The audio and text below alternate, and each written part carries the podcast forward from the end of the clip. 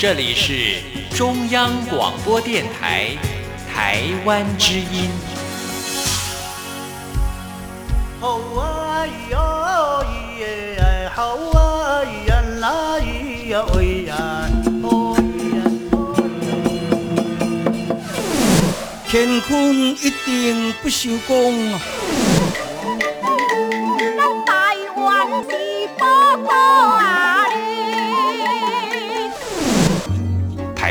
有着多元的面貌，经由不同族群、语言、风俗习惯、艺术戏曲的融合，汇聚成台湾独特瑰丽的文化。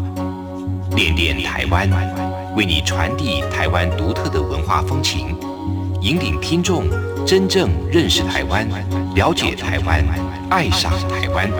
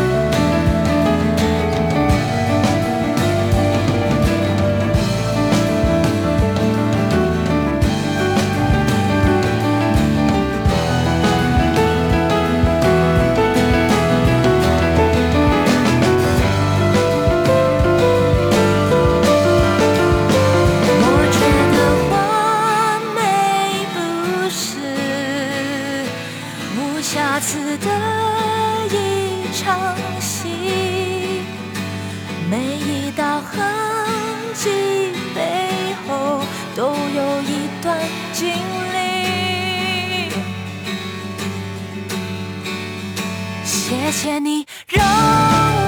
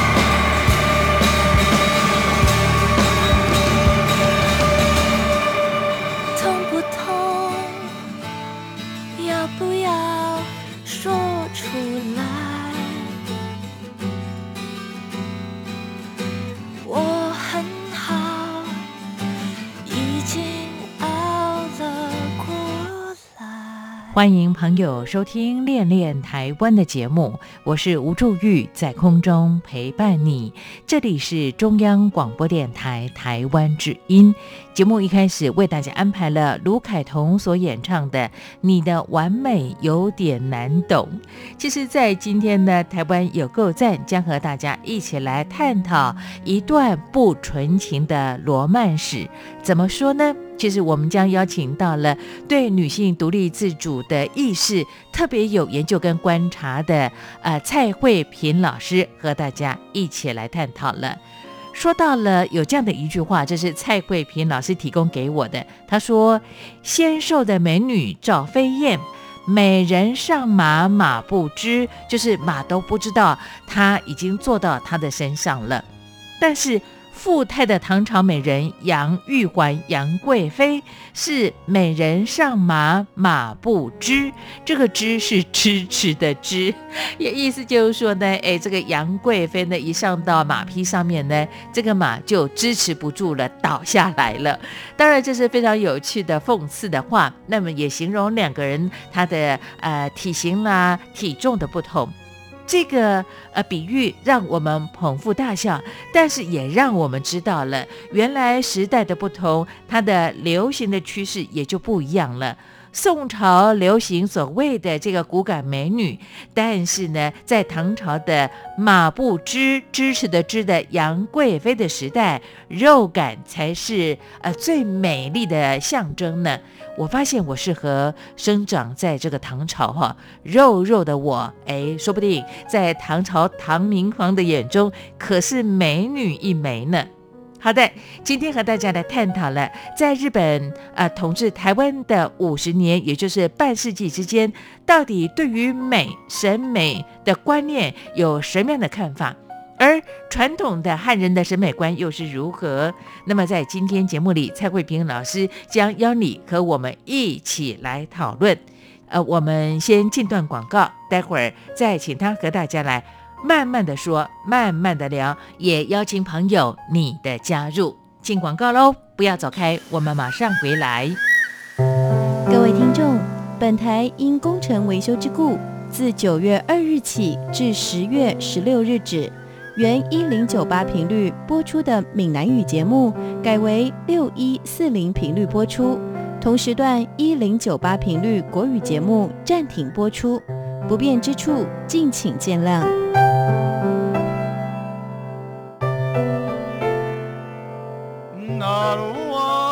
宝贝，你可不可以告诉我，台湾到底有什么？台湾有原住民，还有泰鲁阁、金门、马祖、澎湖，还有来屿，也还有好吃又好玩的东西。哎，听你这么说的话，我还发现台湾真的是有个赞。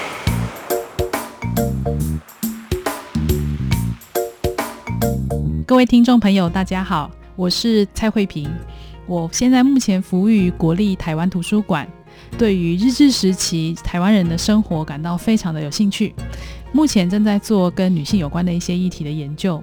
今天想要跟我们的听众朋友聊聊关于日治时期女性的爱情。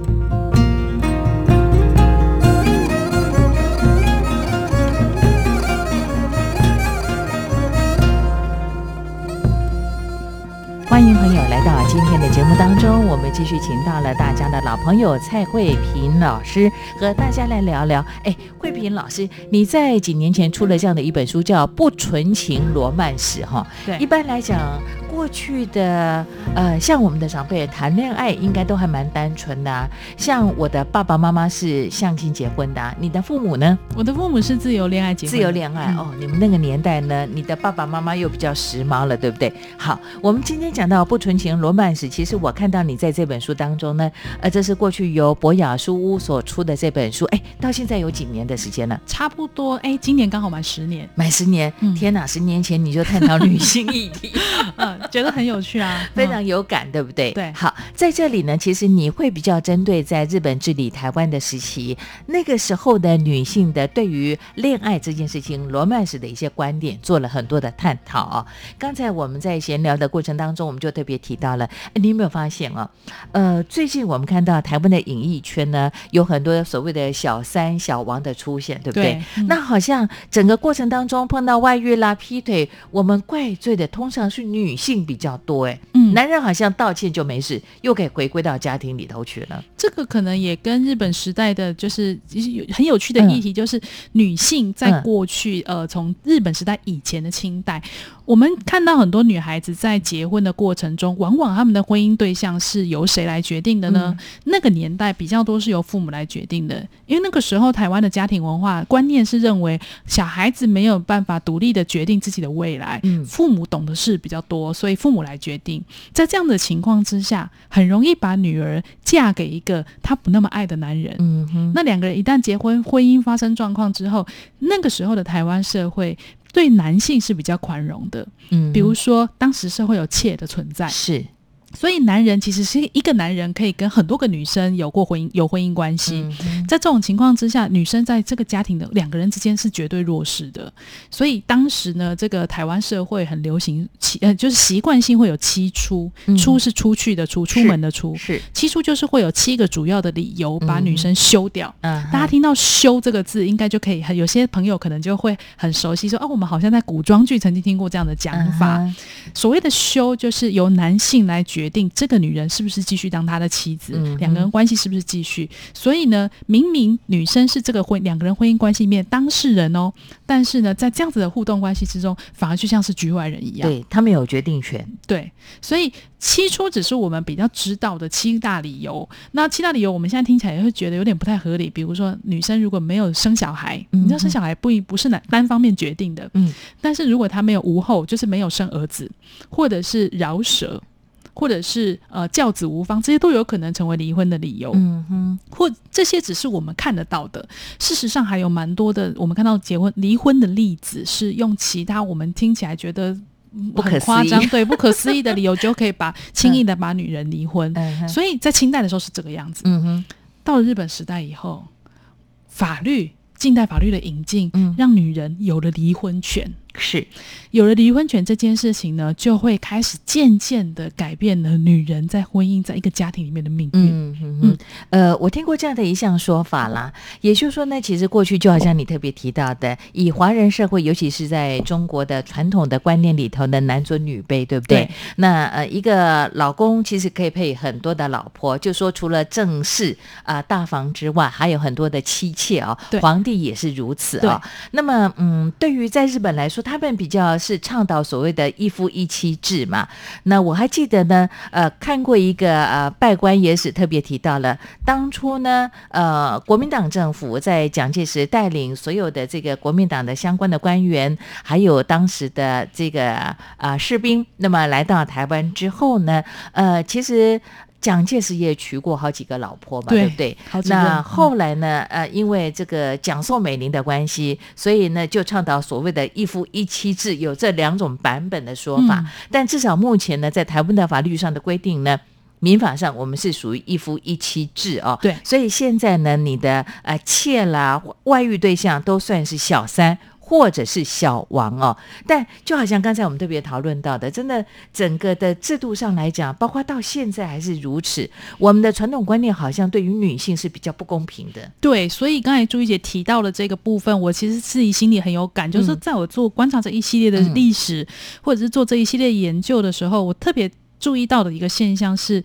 女性在这样子的婚姻关系中，为什么她是处于弱势？其实法律理论上是保障了一夫一妻制。嗯日本在明治维新之后，他们过去也是妻妾成群的，没错，但是呃，对于那样子观那个年代的人，嗯他们会觉得一个男人可以同时拥有好几个女人，这件事是代表个人能力跟财力的象征。没错，所以社会某种程度富家的的子弟可能还鼓励这样的风气。但是到了明治维新之后的日本，开始带进了一夫一妻制的观念之后，台湾也开始受到这样的影响。不过，这就是考验台湾人的，这是当时的社会，日本时代的社会呢，台湾人对于一夫一妻。现实上，理理想上当然是希望一夫一妻，但是现实上还是会有很多看到妻妾成群的情况。日本人也知道，但是统治如果很严格的管理这件事情，可能就会造成民间很大的反弹。所以某种程度，日本还是默许了台湾人有一夫呃多妻，嗯，就有妾这样子的情况。他们曾经讨论过妾到底在分财产的时候怎么分。OK，这个是法律的部分。我们刚才提到另外一个我觉得很有值得讨论的部分，就是文化、社会文化。我们从一个家庭的权力结构来看，在日本时代，如果她不是一个职业妇女，女人不是职业妇女，她没有稳定的收入。当她进入家庭，嫁给另外一个人，成为他的太太之后，她基本上在经济上是必须靠另外一个男人的。没错，当时社会的文化又是这样。如果你是离婚了，大家会觉得那个离婚的人是。有丑行，就是你有什么做了不见不得人的事情吗？或者是你品性有缺陷吗？你才会被男人离婚，回到你原生的家庭。所以娘家也是不希望。嗯，自己的女儿离婚之后回到原生家庭来的，对，所以这个女人几乎没有地方可以去。嗯，我我们从这个权力结构就可以了解，为什么女性可以容忍她的先生在外面外遇，嗯嗯，但是却没有选择离婚。明明法律是赋予她离婚的权利，因为她没有能力自己一个人生活，没错，她也不可能回到自己的家庭去。是。我觉得很恐怖的一件事情就是说呢，原生家庭也没有办法接纳她。对，因为过去传统的观念里头认为说，离了婚的女性其实是不祥的。对，不祥的。而且基本上呢，它是一种家族的羞辱。对，所以原生家庭也没有办法去接纳他哦。那更何况如果说你想再婚的话，那个机会其实并不大的。但我觉得你讲到一个重点呢，就是说为什么在过去的那个女性，她那么样没有办法呃得到肯定？就是说她自己本身如果说结婚之后，她没有工作。能力就是在家里所谓的相夫教子，他没有经济能力，他如何独立？对，所以经济能力是不是对一个女人来说非常重要呢？太重要了！我有经济能力，我现在讲话很大声。就好像你也是，所以呢，我后来还有一个现象也很值得跟我们听众朋友分享，就是说台湾的文化是如何的不希望女人离婚，就是在一个家庭关系中，夫妻关系即便不好都要容忍的。还有一个，我们从一个角度也可以观察到，你觉得有很多的框架跟前置吗？对，就你自己探查了过去，不管是从呃清末或者是在日本治理时期，对。早期，对于台湾的女性前置很多吗？对这个。我们看以上讲的都还是看得到，我想大家比较可以理解。我举个例子，看不到的地方在哪里呢？大家知不知道？呃，我想应该很多朋友知了解。呃，日治呃台湾的文化里面哦，如果一个女人结婚了，她的她如果有一天过世，她是已婚的身份过世的话，她的名字会写在哪里？嗯，族谱是写在她原生家庭的族谱，还是夫家的族谱？哎，这是个好问题耶。他离婚之后，好像如果没有离婚的话呢？没有离婚，当然族谱是写在写在男生对不对？那如果一个女生她没有结婚嗯就过世了，嗯，她是单身的状态，那她怎么办？她的她的族她要写在族谱的哪里？我跟你讲啊，这个就是重点了。嗯，如果一个女性没有结婚，但是她过世之后呢？你记不记得有句台语叫做“按盖斗定波财”这类狗牛啊？嗯，狗婆对，就是说你女性，即便你没结婚，其实你呃往生之后你过。是了，你的牌位还是不能放在原生家庭里头，你只能被寄放，或者是呃，可能借放到这个所谓的庙宇。朱玉贤讲的真是太好了，其实真的就是这样，这个很不公平，很不公平啊！嗯，所以呢，一个女生，大家因为在台湾传统的观念里面，会觉得人死要有人拜，我要我的子孙可以拜我，所以呢，因为这样的观念之下，第一个女生的原罪就是，如果你单身而亡的话，你是没有人拜你的，因为你不可，你没有夫家可以去，但是呢，你又不能进到你家里的原生家庭的祖宗祠里面去，所以你只能去哪里？就是去狗牛啊的那个狗牛啊庙，所以台湾各地。有很多姑娘庙，是或者是有很多菜堂，就是专门收这些单身女孩子的骨骸的，嗯的这种。所以你看，我们的环环境，我们的文化里是不是很忌避女生不结婚，是一件很觉得他们有威力？嗯，所以我们为了镇住他们的威力，他们。他们是不祥的，是不结的，所以不会在自己的原生家庭在一起。另外一种情况是你如果是结婚的，你没有生男生也是不行哦，因为一样没有人拜你哦，因为只有男生可以写到族谱里面去。OK，所以一个女人只要是第一个她没有结婚，或者是结婚被离婚，或者是结婚了但没有生出儿子，下场都是一样，就是都没有人拜你。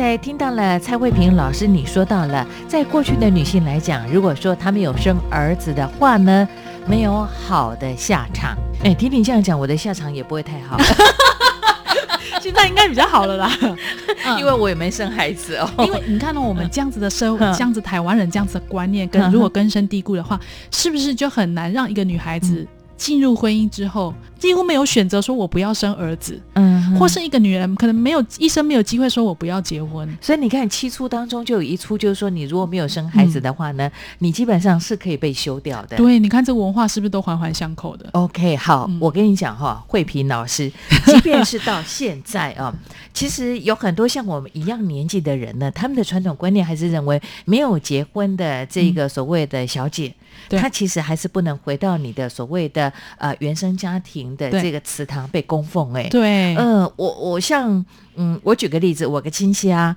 那这个女孩子呢，就是离了婚之后从美国被接回来了。接回来之后呢，当然呃，她的身体状况不是很好，在安养中心在休养，呃，有可能会离开。那么，呃，她的这个叔父，叔父的儿子呢，就特别提到喽，就跟他的那个弟弟讲，哦，那个这个姐姐以后如果走的话呢，她不可以放到我们的那个祖宗祖坟当嗯中哦，也不能嗯放宗祠哦。这个我先跟你讲清楚。你看，即便是到现在现代都还这样，对讲求平权的年代，我们竟然女性还碰到这么嗯不公平的待遇耶！我不知道朱玉姐你有没有嗯听过哈、就是有人有一种说法，嗯就是女人结婚之后一定要赶快生儿子，因为生儿子才有依靠。嗯为什么会觉得生儿子才有依靠？这样子的观念其实跟日本时代也有点关系，嗯但跟台湾传统文化有关系。嗯因为日本时代的以前的日本时代，台湾人在分财产这件事情的时候，其实面临一个很大的冲突。嗯日本人把近代的法律带来台湾，是。日本的民法嗯。规范的是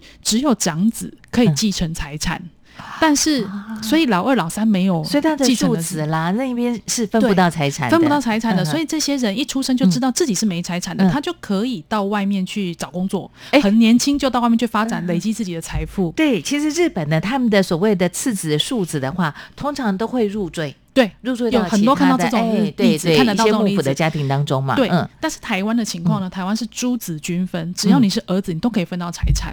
所以呢，台湾虽然比较没有说哦老二老三没有嗯财产可以分的问题，嗯但造就另外一个问题就是女性如果这一个。呃，人没有，如果一个女孩子嫁给男生没有生儿子的话，嗯你的先生如果过世了，你是没有办法分财产，因为只有儿子可以分，嗯嗯，所以女媳妇是没得分的。嗯但是如果你跟你先生之间有生一个儿子，就生出下一代的话，他是儿子的话，将来他可以分财产，而且。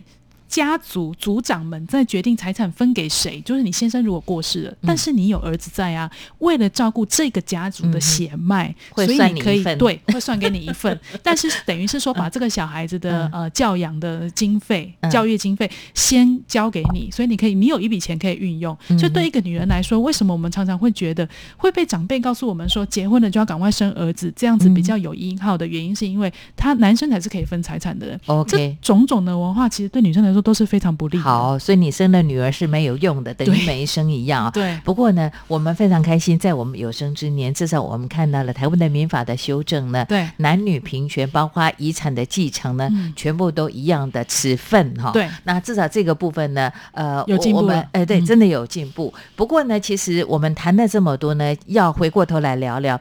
我觉得在过去的呃男女谈恋爱的过程当中呢，其实也有所谓的男尊女卑的情形产生，对不对？刚才我们讲到外遇的状况呢，就好像错的永远是这个女性。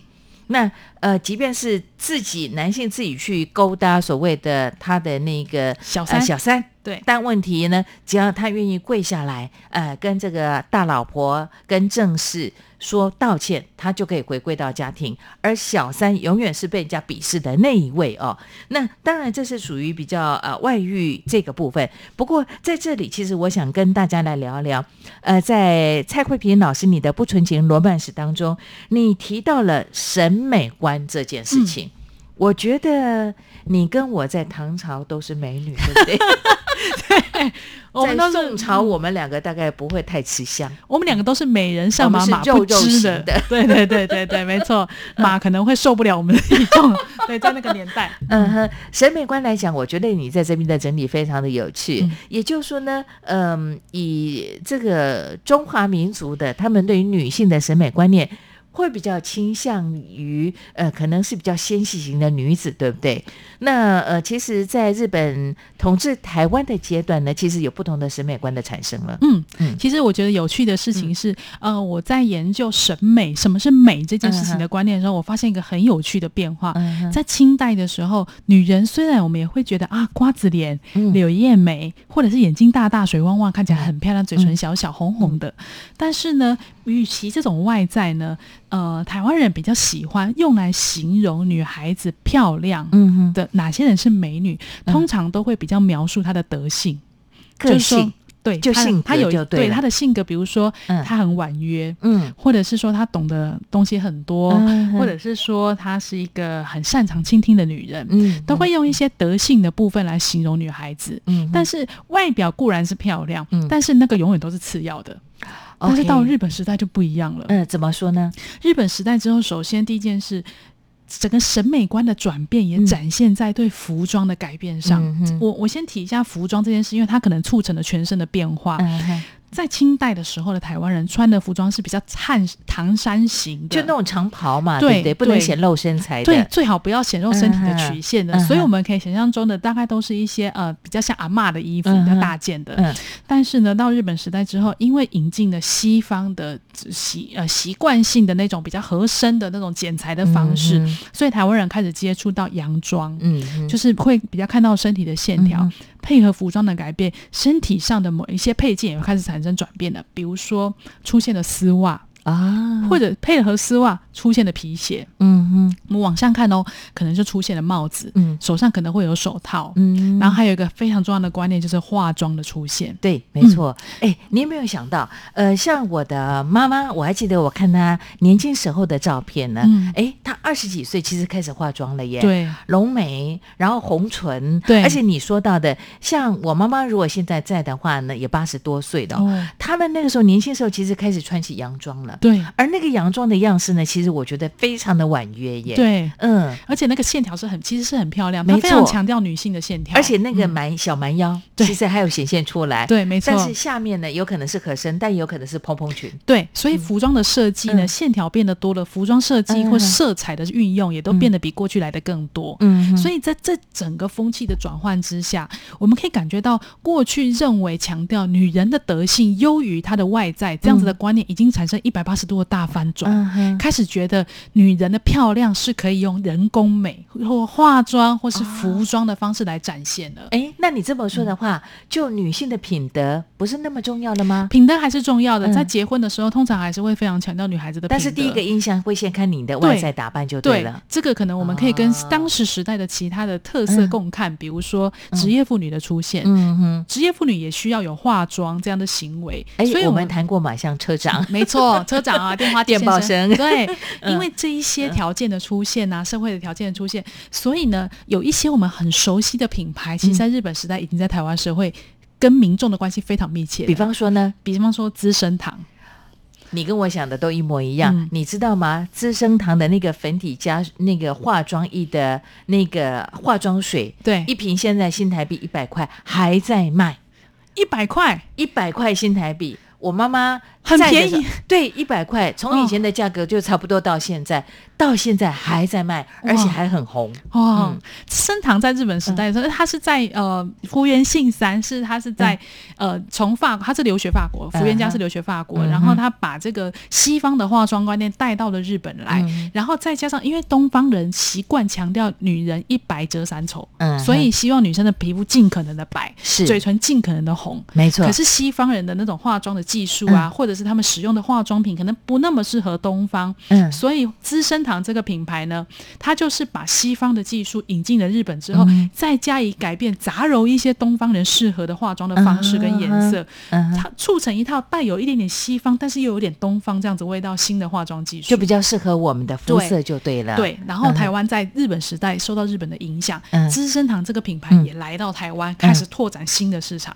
大家可能很难想象资生堂在当时它的事业版图有多大。嗯，资生堂在台湾有资生堂分公，台湾分公司、在日本时代就有了。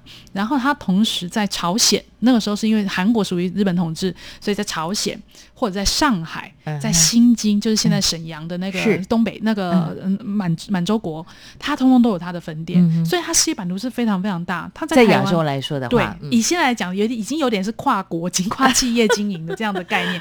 而且资生堂因为随着一九四一年、嗯。台湾就是三七年进入战争状态嘛，那四一年就进入太平洋战争时期，随着战争越来越吃紧啊，他们还非常重视扩大内需跟在地生产，所以资生堂制造香水的或者是香料的那个嗯原料、嗯在台湾，嗯所以它是台湾自己。自种出这个香草，嗯然后自己提炼出香水，嗯或是把它提炼自己做化妆品。所以台湾当时资生它是有资生堂的公司，而且有它的工厂在台湾的。没错没错。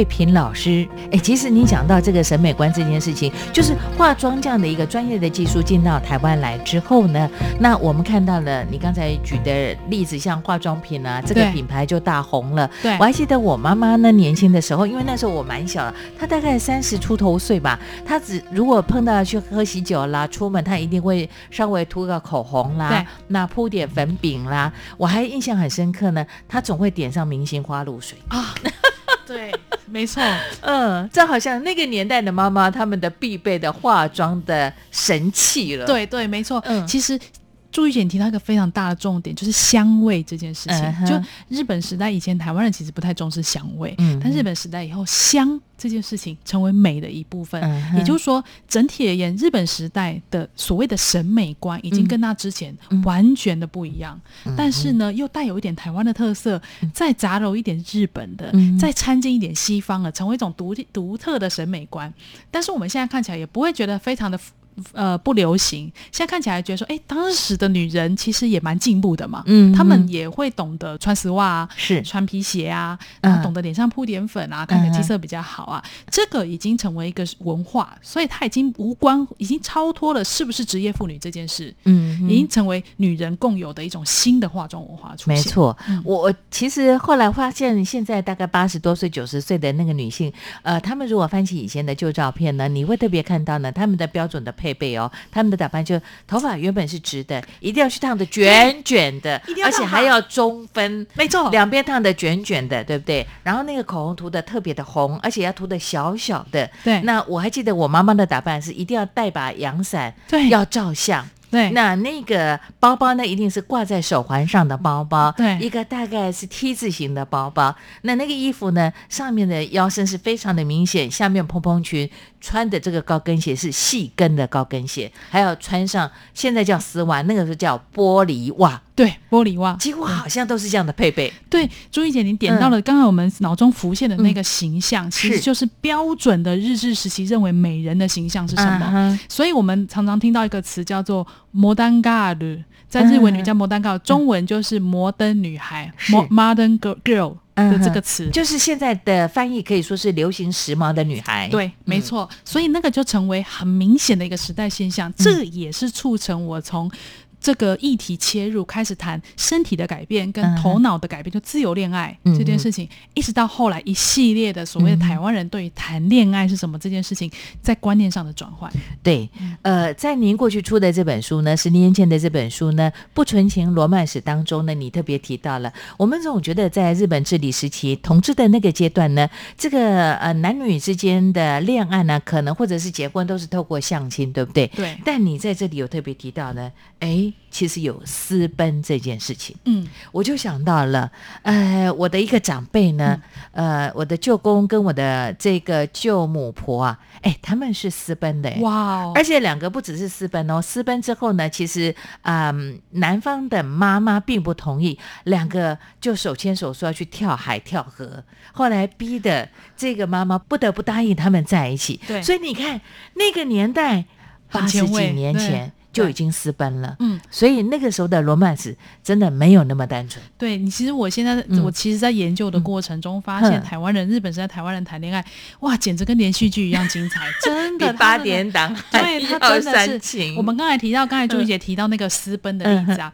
通常私奔会发生在什么样的情况？两个人感情不被祝福的时候，是是是，他为什么会不被祝福呢？我大家有没有听到听过一句话叫做“门不当户不对”？没错，对，几乎都是。都是来自于门条件的不匹配，嗯条件不匹配可能来自于几种观念的不一，呃，几种条件的不一样，这个也关系到当时的人对于认为什么东西是结婚必备的条件。嗯第一件事情就财产，嗯哼，一边如果很有钱，一边没有钱，特别是女生有钱，男生没有钱的时候，就经济实力要相对当才可以。对，嗯第二个事情就是学历。嗯嗯嗯当时因为近代教育引进台湾了，所以大家会希望两个人教育不要差太多。嗯，然后第三个事情是女生可以差，男生不能差。好，那以上都是这样。嗯然后还有一个就是年纪，希望不要差太多。然后还有就是职业。嗯，所以我在研究的过程连职，业也会挑剔啊。只所谓职业挑剔是，嗯我举个例子，大家可能就比较可以明白。我看到的例子是这样：一个在台湾念高校的男生，嗯。高校在当时的台湾来说是非常高的学历的。您说的就是现在，如果我们用这个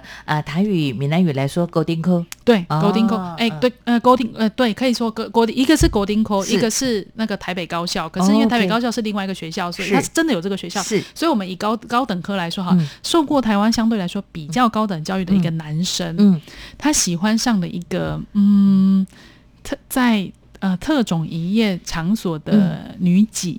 那一定是不被祝福的、啊。，对，所以当时两个人真心相爱，但是却得不到祝福的时候怎么办呢？嗯，嗯他们就相约去跳海。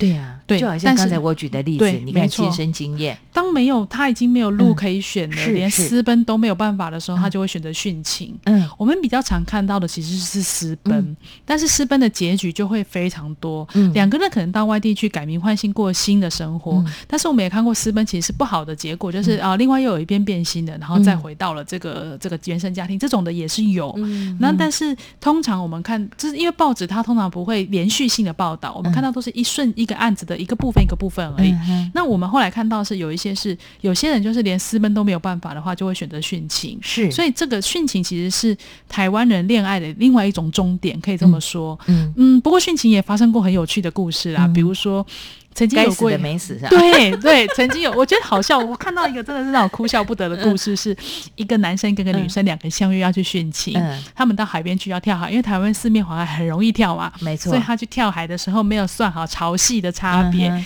跳下去的时候卡，因为它是西部台湾，大家知道台湾西部有很有很多地方是有科棚、那没错科架的。卡跳下去之后在科棚卡在磕棚上，结果没有淹死，然后嗯。潮退了以后，嗯。他们两个被卡在，而且还被那个壳壳 割的全身都是嗯。的这样子的笑，像笑话一样的殉情也是有。嗯。但是我们看了这些故事之后，觉得哎，人的感情真的是爸爸宽，嗯每个人可没有错。每个人的人生的选择就不太一样啊。对，好，我们就先跟大家聊到这里。那么刚才提到的像呃女几啦，或者是我们可能在过去经常听到的义代、义妓、娼妓，到底有什么差别？各自有什么样的身份呢？我们就留待在下回的节目当中再来为大家细说从头，跟您说分明。也非常谢谢蔡慧萍老师，我们下次见。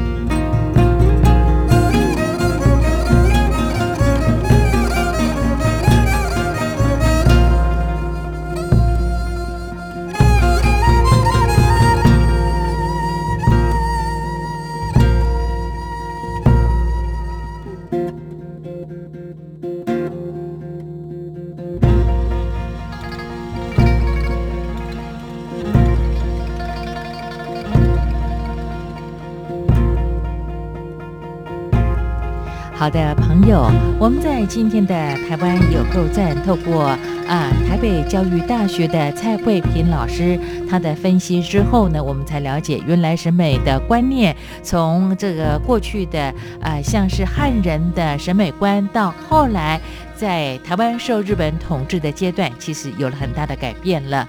那么像内在美、个性美也是相当的重要，重视在品格的部分了。那么我们也聊到了，在过去跟现在，像是呃有外遇状况，对于男女不同的对待的方法。至于刚才蔡慧萍老师说到的，像女给这件事情，其实啊，在过去台湾呃从事特殊服务业的女性，有所谓的义旦、义妓、娼妓、女给等等，到底有什么差别？下回再来为您呃说清楚、讲明白。看看时间，节目又接近尾声了。感谢朋友你的陪伴跟收听。听完节目之后，有任何建议想给我，都可以用 email 方式跟我联络，相当的方便。吴祝玉的 email address 是 wcy at rti 点 org 点 tw wcy at rti 点 org 点 tw，期待你的分享跟批评指教了。最后为大家安排安心雅的歌声，人生要漂亮。